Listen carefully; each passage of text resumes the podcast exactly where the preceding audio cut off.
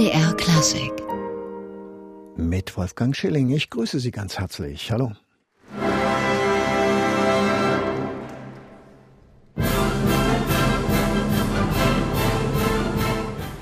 Die Nürnberger Sinfoniker live in Wien mit einem slawischen Tanz, Opus 46, der Nummer 1 von Bedrich Smetana, mit dem langjährigen Chef des Orchesters am Pult, mit Alexander Shelley. 39 ist er im Oktober geworden und Alexander Shelley ist morgen live zu erleben im Gewandhaus im Konzert der Reihe 1 des MDR Sinfonieorchesters, das ein besonderes Konzert ist, ein Konzert, das an das Ende des Ersten Weltkrieges im Jahr 1900 1918 erinnert. Ja, und wir freuen uns, dass Alexander Shelley heute bei uns im MDR Klassikgespräch zu Gast ist. Herr Shelley, Sie kommen aus einem sehr musikalischem Haus. Ihr Vater ist auch sehr oft hier bei uns bei MDR Klassik zu hören. Der Pianist Howard Shelley. Ihre Mutter Hilary McNamara ist ebenfalls Pianistin. Sie allerdings sind erst mal Cellist geworden. Warum denn das? Gab es zu Hause nicht genügend Klaviere? Eine gute Frage. Ja, nee, es gab, äh, wir hatten eigentlich fünf Flügel zu Hause, als ich ein Kind war. Also äh, genügend Tasten hat es schon gegeben.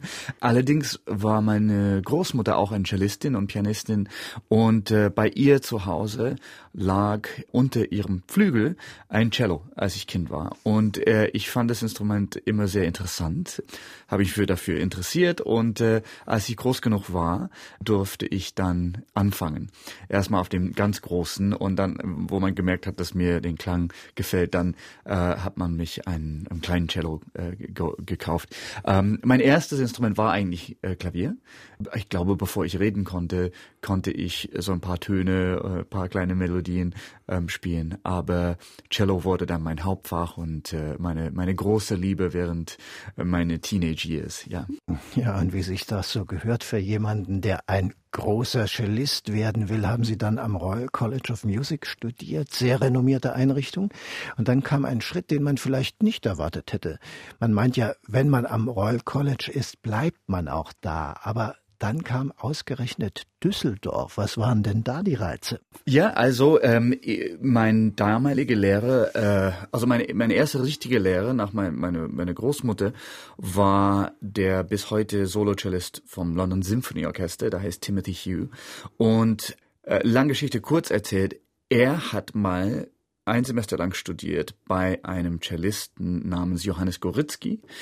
Und dieser Johannes Goritzky hat in Düsseldorf unterrichtet. Und als ich, ich war in dem Alter, was 18, ich habe neue Impulse gesucht, neue Ideen.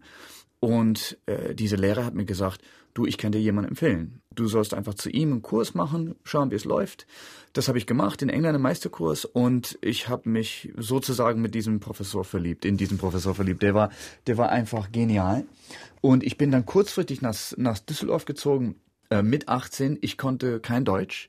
Ich habe schnell einen Deutschkurs gemacht bei einer wunderbare Dame, äh, die aus Österreich kam. Sie war damals, was weiß ich, 80, 82, ist leider äh, schon lange verstorben. Und bin nach Düsseldorf gezogen und das war wirklich eine, äh, vielleicht die beste Entscheidung meines Lebens, weil nicht nur wegen des Cello-Unterrichts, äh, wegen der Cello-Unterricht, aber äh, auch weil Johannes Goritzky, mein Lehrer, der war selber Dirigent. Ich habe mich schon immer fürs Dirigieren interessiert und er stand mir da nicht im Weg. Der hat immer geholfen und äh, war, war immer eine Stütze. Also die Zeit in Düsseldorf war für mich sehr, sehr, sehr glücklich. Naja, Düsseldorf war für Sie nicht der Punkt, wo Sie gemerkt haben, ich möchte Dirigent werden. Den Wunsch, den gab es offensichtlich vorher schon. Genau, also äh, schon als ich äh, ziemlich jung war, ähm, habe ich gerne, also ich habe immer gerne orchestrale Musik gehört, also symphonische Musik. Ähm, ich fand es immer faszinierend, einfach die Klangfarben und die viele, viele verschiedene Kontrapunkte, die, die Stimmen, die, die miteinander in Dialog laufen. Und ähm, als ich, glaube ich, 14, 15 war, habe ich bei mir in der Schule gefragt, ob ich vielleicht das Schulorchester dirigieren darf. Und man hat ja gesagt, was total, das ist eigentlich kaum zu glauben. Aber ich habe damals eine Heidensymphonie dirigiert und Mozart, Flötenkonzert und so weiter und so fort. Äh, ich war sicherlich sehr, sehr schlecht, aber es war ein Anfang. Und als ich nach Düsseldorf kam, habe ich fast fast direkt in meiner ersten, vielleicht zweites Jahr dort, habe ich ein, ein Kammerorchester gegründet mit Freunden. Und wir haben wirklich viele Jahre zusammen Musik gemacht, mal mehr, mal weniger, aber, aber unterm Strich viele Konzerte. Und das war für mich auch eine, eine sehr große und wichtige Lehre, weil erstens musste ich lernen, wie man Leute zusammenbringt, wie man versucht, eine Atmosphäre zu erschaffen, wo wo die, die Freunde, Kollegen gerne ohne viel Geld zusammenkommen, um zu musizieren. Das ist mir mal gelungen, mal nicht, aber das war eben äh, die, die Herausforderung. Und ja, die Noten zu bestellen, mal selber was zu arrangieren, überlegen, was mit einem gewissen Budget geht und so weiter und so fort. Also quasi die Grundgedanke jeder Orchestermanagers. Und äh, dazu musste ich natürlich auch lernen zu dirigieren und vor allem zu motivieren, denke ich. Und wie gesagt, das Gelingt mal, es gelingt mal nicht. Aber ich würde jeden jungen, anstrebenden Dirigent oder Dirigenten empfehlen, äh, diesen Weg auch zu gehen. Weil wenn du vor einem Hochschulorchester stehst oder vor einem anderen Orchester, was vielleicht nicht freiwillig zusammengekommen ist und wo du selber keine Hand dran hattest, ja, ist das Einbeziehung. Aber wenn du, wenn du selber was gründest und längerfristig was pflegst, dann lernst du, glaube ich, viele wichtige Grundprinzipien für einen Dirigenten, weil, weil die interessante Beziehung, die wichtige Beziehung für Dirigenten sind die längerfristigen. Also das sind die Beziehungen, wo du deine Musiker kennenlernst und wo, wo du die Stärken, Schwächen lernst und, und umgekehrt. Jeder Dirigent hat seine Schwächen, jeder Dirigent hat seine, seine Stärken. Und ähm, man versucht, da wo man schwach ist, besser zu werden, wenn man ehrlich ist und offen ist. Und umgekehrt. Also im besten Fall über längere Zeit ist das wirklich was, so, so einen positiven Kreis. Und das habe ich in den jungen Jahren dort äh, gelernt in Düsseldorf. Und nebenbei habe ich viele, viele wahnsinnig gute Freunde gemacht, die wirklich sehr gute Freunde bleiben. Und ähm, ich durfte Deutsch lernen, was natürlich auch ein Gewinn ist. Ich meine, wie schön ist es, äh, dass man, man die Gelegenheit hat, in einem anderen Land wirklich zu wohnen, in einer anderen Kultur und das schätzen und lieben lernen. Und das habe ich auf jeden Fall. Ja, und diese ja, dirigentische Selbstgründung, die Sie angesprochen haben, das war mit hoher Wahrscheinlichkeit die, die Schumann-Kamera. Da gibt's die eigentlich noch? Musizieren Sie noch zusammen? Wir haben zwar letztes Jahr ein Konzert noch gegeben, aber wir kommen wirklich wenn nur zusammen für eine Reihe, die wir damals in, in Düsseldorf gegründet haben, namens 440 Hertz. Das war im äh, sogenannten Schumann-Saal, dort ein fantastischen, fabelhaften, letztendlich großen Kammermusiksaal. Glaube ich 900 irgendwas Plätze, so um, um den Dreh. Also relativ groß für Kammermusik, aber perfekt für ein Kammerorchester. Damals hat der, der, der Leiter vom Saal ein Konzert von uns gehört. Wir haben für E.ON, die große Energiefirma, ein, ein Firmenkonzert gemacht und der war begeistert und er und ich, Eckhard Schulze-Neuhoff heißt er, wir, haben, wir kamen in Gespräch, das ist wirklich lange her, 2005 und hatten die Idee, eine Reihe zu gründen, äh, wo unsere Absicht war, ein, ein ungewöhnliches Publikum zu locken. Ob jung, alt, es, es ging eigentlich nicht darum, ein bestimmter, sagen wir, altes Gruppe zu erreichen. Natürlich äh, hat uns ein junges Publikum vorgeschwelt, aber eigentlich ging es um andere Gruppen. Also das heißt Menschen, die vielleicht nur unbedingt tagtäglich in Kontakt mit, äh, mit der Klassik kommen oder überhaupt. Und die Reihe ist zum Glück richtig eingeschlagen. Und äh, bis, bis heute reden Eckart, Schulze-Neuhoff und ich hofft drüber, ob wir, ob wir das fortsetzen. Und, und es gelingt immer wieder. Und Sie haben ja auch noch mehr solche Projekte. Darüber wollen wir reden. Hier aber erstmal Musik, diesmal von Nikolai Rimsky-Korsakow und mit Ihnen Alexander Shelley am Pult des National Arts Center Orchestra aus dem kanadischen Ottawa.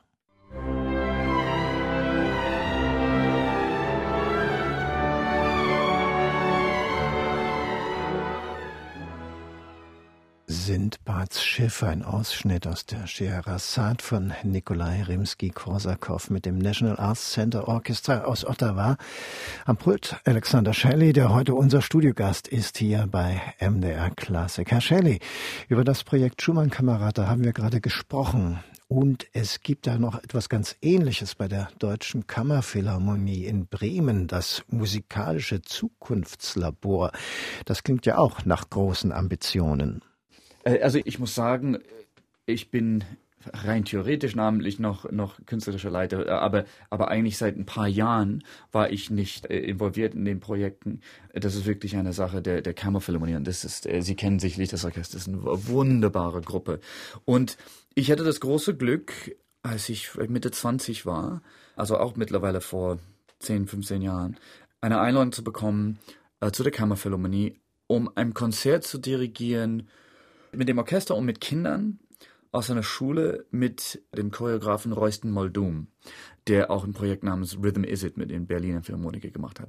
Und ähm, es ging darum, Musik von James Macmillan, der, der große zeitgenössische schottische Komponist, zu spielen. Wirklich komplizierte Musik. Und die Kinder sollten dazu tanzen, eine Choreografie lernen.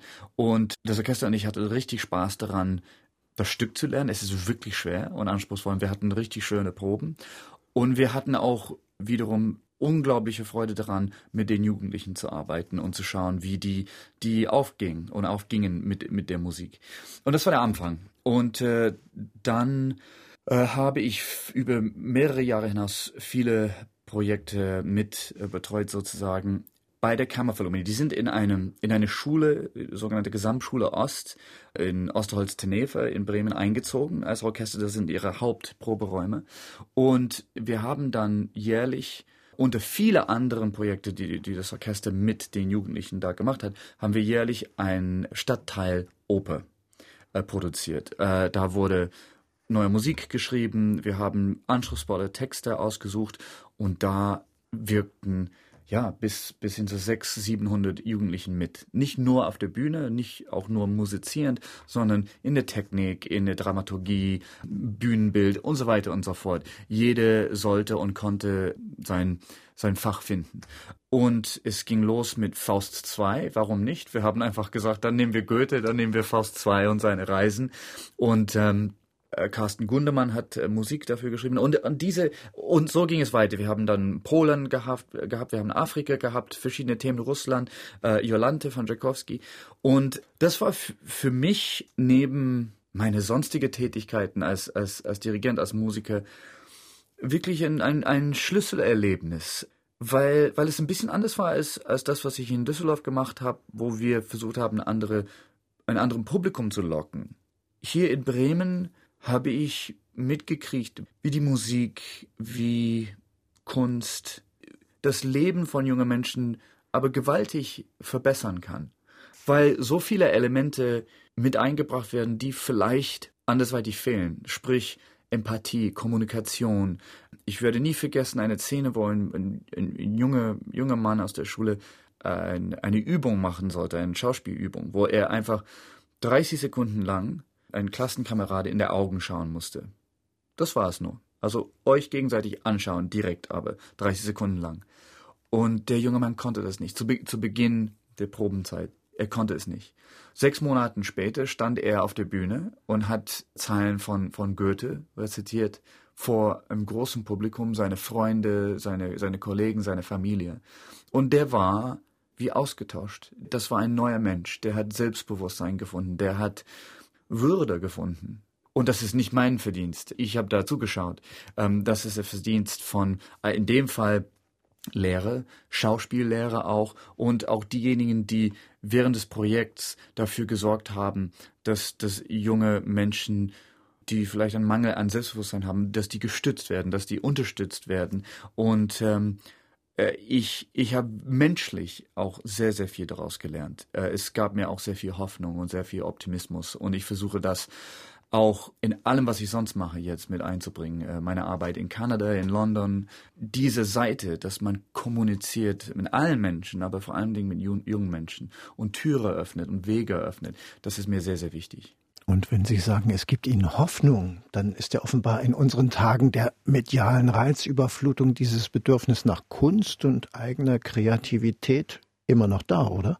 Ja, ich denke, das ist ein Grundbedürfnis von, von Menschen. Also, und wie man ja weiß, wenn man sich ein bisschen mit der Sache beschäftigt, Kunst an sich öffnet viele Türe zu anderen Fächern. Also, wenn ich zum Beispiel das Programm, was wir hier in, in Leipzig machen, das, da geht es um, um den Ersten Weltkrieg, um 100 Jahre Gedenkskonzert. es gibt Repertoire von Reger, von Holst, von Barbe und drei Komponisten, die ich, wo, wo ich die Musik von denen nie dirigiert habe, Ernst Farrar, Walter Braunfels und äh, Rudi Stephan. Drei, alle drei waren Soldaten, äh, zwei sind gefallen im Ersten Weltkrieg. Und plötzlich, um dieses Projekt richtig zu machen, muss ich nicht nur in Anführungsstrichen die Töne kennen und lernen, sondern vielmehr muss ich mich da einarbeiten in ihre Leben, ihre Aussagen, warum dieses Konzert wichtig ist. Was, wenn wir das richtig machen wollen, warum machen wir ein Gedenkkonzert? Was, was bringt das 100 Jahre später, darüber nachzudenken? Und diese, diese Fragen sind natürlich unglaublich wichtig und bereichernd. Und das ist nur ein Projekt. Und nächste Woche mache ich Britain's War Requiem. Ähnliche Geschichte. Aber da hat es auch, da ist, ist die Requiemsmesse mehr drin, Wilf, Wilfred Owen, seine, seine Texte. Und so geht es weiter im Leben für mich. Jedes Projekt ist nicht nur ein musikalisches Geschehen, sondern es ist, ein, es ist eine Einladung, mehr zu lernen. Es ist eine Einladung, sich zu informieren und hoffentlich dann am Ende auch für andere Menschen interessanter zu sein und das Leben von allen zu bereichern. Und, und das, das ist das Schöne an Kultur und Gesellschaft. Darum haben wir eine Gesellschaft und, und schätzen wir es alles so sehr, weil gemeinsam, wenn wir so agieren, wird die Welt, wenn man so will, ein Stück weit besser immer. Und Kunst, Musik, Literatur, das öffnet auf eine sehr, sagen wir, humane Art und Weise und eine sehr echte Art und Weise solche Türe zur Geschichte, zur, zur Mathe, zu, zu was man will. Aber ähm, deswegen finde ich es auch so wichtig. Ja, und wenn man, wie Sie sagen, sich immer den Kontext aneignet, bei Musik beispielsweise, die man schon kennt, dann lässt ein neuer Kontext vielleicht ja auch eine neue Sicht zu. Aber wenn man die Sachen noch gar nicht kennt, bestimmt der Kontext, das Bild der Sache da ja dann wesentlich mit, oder? Das ist wahr. Allerdings muss ich sagen, ich, ich strenge mich sehr an, auch bei Musik, die ich sehr gut kenne, immer erneut ein, ein Kontext zu verschaffen. Äh, sowohl, sagen wir, musikalisch, strukturell, handwerklich, was die Partitur betrifft, aber dann Umfeld. Ich habe gerade vor ein paar Wochen die, die neuen Beethoven-Symphonien äh, dirigiert im Festival in, in Kanada. Und durch unsere Rahmenarbeit für unser Publikum, wo ich viele Gespräche geführt habe und, und ein paar kurze Videos gemacht habe, ein paar sozusagen Meisterklassen mit jungen Dirigenten gemacht haben, da habe ich wiederum viele Elemente der Symphonie neu gesehen. Und äh, das ist auch eine Sache, wo ich, worauf ich mich sehr freue. Ich bin, bin jetzt 38, ich habe zu den Symphonien eine Meinung im Sinne von, ich kenne die sehr, sehr gut. Ich habe die wirklich sehr detailliert auseinandergenommen.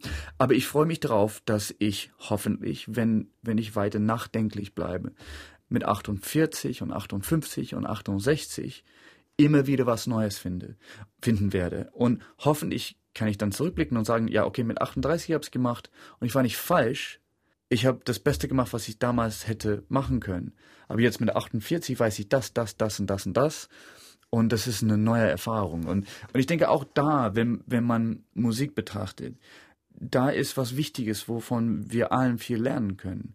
Die Frage des, des Interprets. Einerseits muss man, muss man sicher sein in dem Moment, dass man einem Werk treu bleibt, einem Komponisten treu bleibt. Aber eigentlich kommt man nie wieder, immer wieder, wenn man auf ein Stück zurückkommt, hat man was das, Neues dazugelernt. Und das kann verunsichernd sein, weil der Schluss davon ist, okay, du bist eigentlich nie fertig. Und dann, dann hätte man Angst, überhaupt irgendwas aufzuführen. Aber das ist nicht anders als eine Meinung oder eine, in einer Beziehung. Wir sind halt so. Und wichtig ist, und das, äh, ich, erwähne es deswegen, weil wir heute wieder Zeit leben, wo die, wo sagen wir, Ideologie vielleicht etwas mehr im Vordergrund steht, so, sowohl links als rechts. Auf eine feste Meinung zu beharren und zu sagen, ich weiß jetzt Bescheid, ich habe recht und es gibt keinen Raum mehr für Nuance. Das ist was, wenn man an der Musik richtig rangeht, man lernt, dass das falsch ist. Dass es nicht heißt, dass man jetzt keine gute oder ehrliche Meinung hat, aber dass man immer, sagen wir, Platz offen lässt, dass man selber weiterentwickelt. Nur nebenbei. Der Dirigent Alexander Schelle hier im MDR Klassikgespräch. Wir reden gleich weiter. Jetzt gibt's erstmal noch Musik, auch berührende Art, die man vielleicht in zehn Jahren nicht so viel anders spielen oder dirigieren wird. Alexander Schelle am Pult der Königlich Stockholmer Philharmonie und der Geiger Daniel Hope mit dem Thema aus Schindlers Liste. Filmmusik der ganz emotionalen Art von John Williams.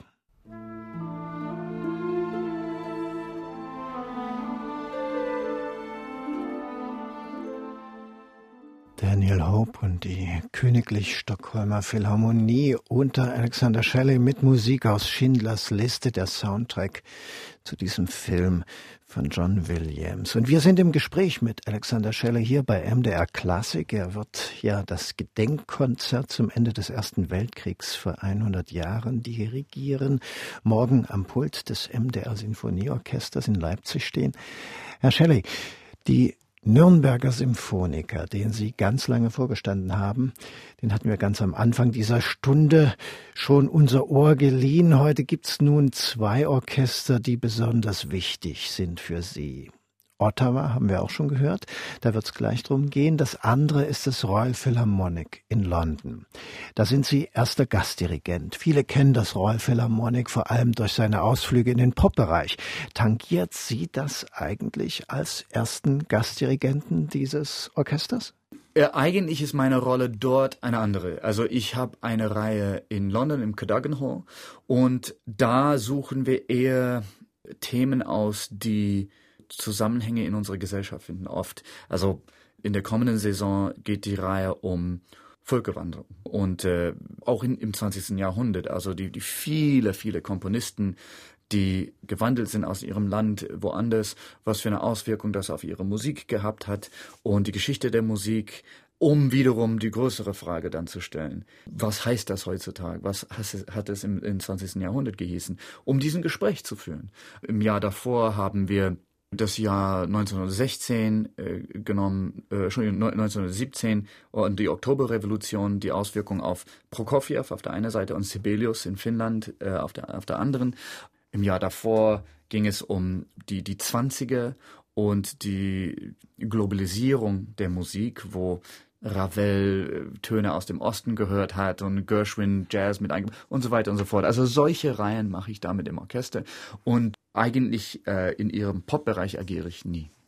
Ja, aber das, was Sie da machen, das ist ja eigentlich auch viel spannender als symphonische Popmusik, sag ich mal. Ja, finde ich total. Also die, das habe ich damals bei 440 Hertz, was ich vorhin erwähnt habe, äh, das habe ich viel und sehr gerne gemacht. Denn Musik ist Musik es ist immer ein bisschen kompliziert, das äh, in verschiedene Bereiche aufzuteilen. Ähm, vor allem klassische Musik. Das ist, ich sage es immer wieder, das sind 500 mindestens Jahre der Musikgeschichte. Und einen Begriff dafür zu haben, ist ein bisschen schwierig. Äh, für mich heißt klassische Musik ist ein Begriff wie Literatur.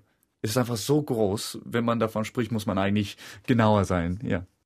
Das andere Orchester, wo Sie ja Chefdirigent sind, das ist das National Arts Center Orchestra in Ottawa. Das ist ein Orchester, das man hier in Europa wahrscheinlich gar nicht unbedingt so wahrnimmt bisher, das aber im kanadischen Musikleben, das könnte ich mir vorstellen, eine ganz andere Rolle spielt. Das ist ein, ein fabelhaftes Orchester und ist quasi das nationale Orchester. Wir haben auch eine nationale Aufgabe. Wir sitzen in Ottawa, die Hauptstadt von, von Kanada, direkt gegenüber vom Parlament. Im Jahr 2017 haben wir ein Kanada-Tour gemacht, alle äh, Provinzen und Territorien des Landes, weil, weil Kanada hat stolze 150 Jahre der Konföderation äh, gefeiert. Aber im kommenden äh, Frühling äh, werden wir auch in Europa auf Tournee sein. Leider in Deutschland nicht. Äh, wir sind in London und Paris und dann Skandinavien und äh, in Holland. Ähm, beim nächsten Mal müssen wir aber nach äh, Deutschland.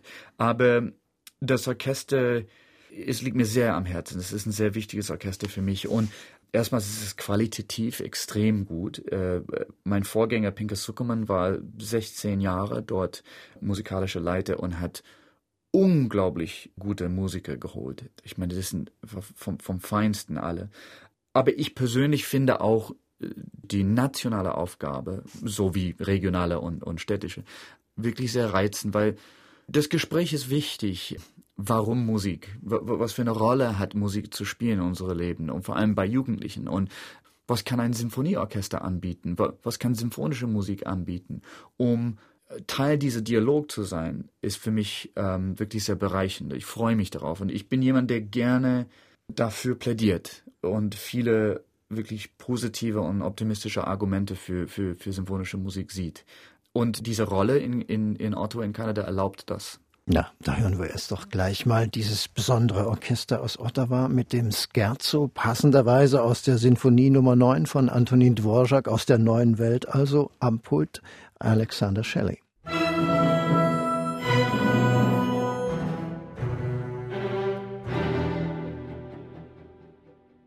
Musik aus der neuen Welt, das National Arts Center Orchestra aus Ottawa unter Leitung seines Chefdirigenten Alexander Shelley. Und Alexander Shelley ist heute zu Gast hier im MDR Klassikgespräch und wird morgen beim MDR Sinfonieorchester in der Reihe 1 ein besonderes Gedenkkonzert dirigieren, 100 Jahre Ende des Ersten Weltkriegs und das zum Teil mit Werken von Komponisten, die einander in eben diesem Krieg auf dem Schlachtfeld gegenüberstanden. Es sind drei Komponisten dabei, die wirklich als Soldaten in diesem Krieg mitgekämpft haben. Zwei von ihnen, Sie haben es schon erwähnt, sind gefallen und Eröffnet wird dieses Konzert mit dem Introitus zu Regers Totenmesse, übrigens Max Regers letztem Werk. Und da steht als Widmung drüber dem Andenken der im Kriege gefallenen deutschen Helden.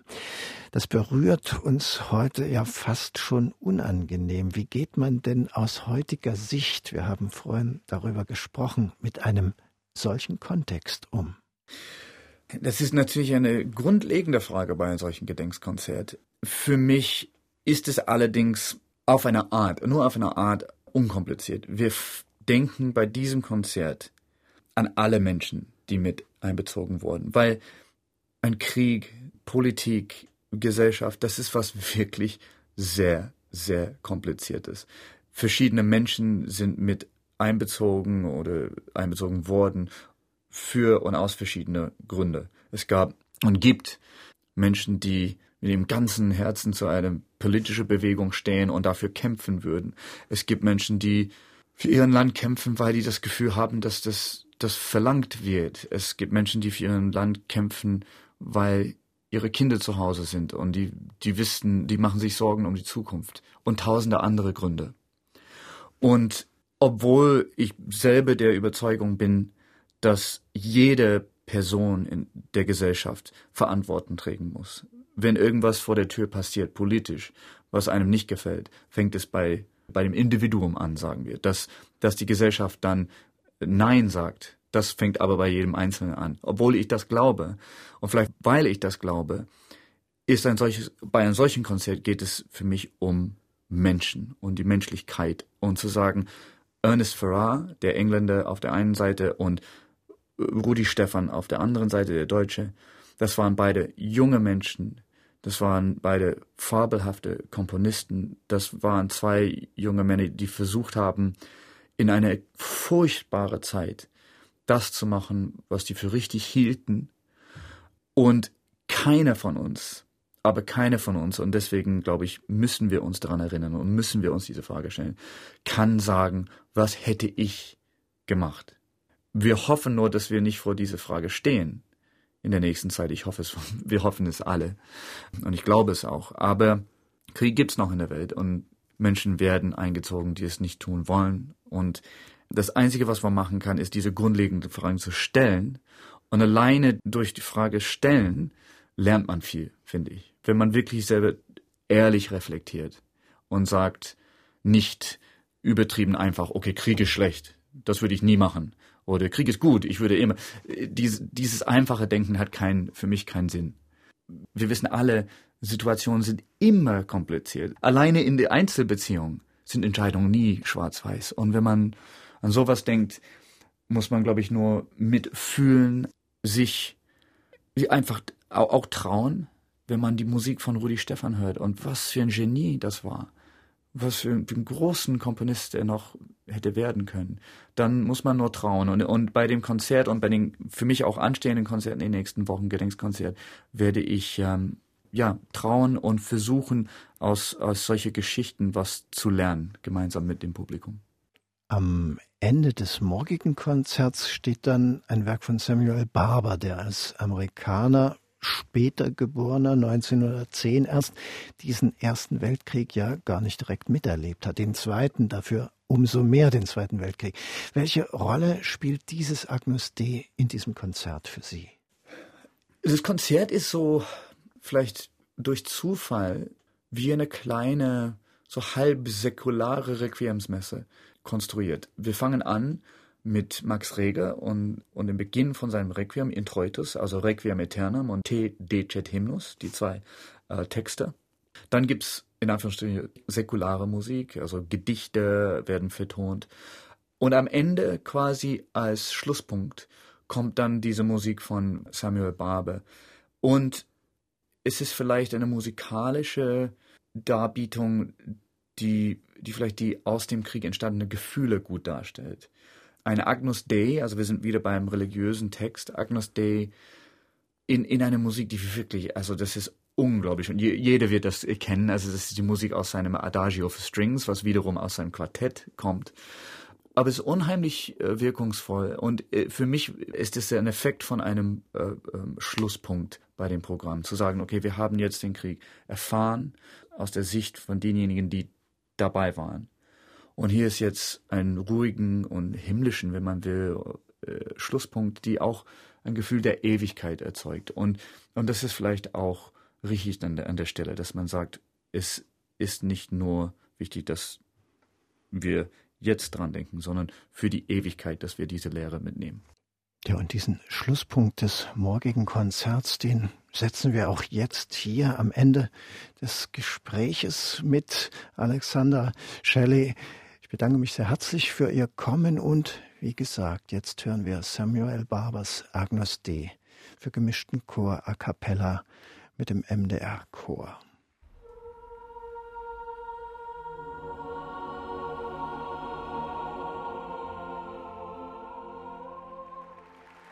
Eine beeindruckende Aufnahme des Agnus Dei Opus 11 von Samuel Barber, das, der MDR Rundfunkchor war das.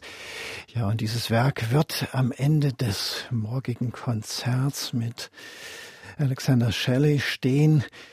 Das Konzert im Rahmen der Reihe 1 wird um 20 Uhr in Leipzig in der Peterskirche zu erleben sein. Dort können Sie live dabei sein. Sie können es aber auch hier bei uns ab 20 Uhr live im Programm von MDR Klassik hören oder einen Videostream im Online-Angebot dazu sehen. Das MDR-Fernsehen, die Kollegen zeichnen dieses Konzert auch auf und das ist dann noch einmal am 11.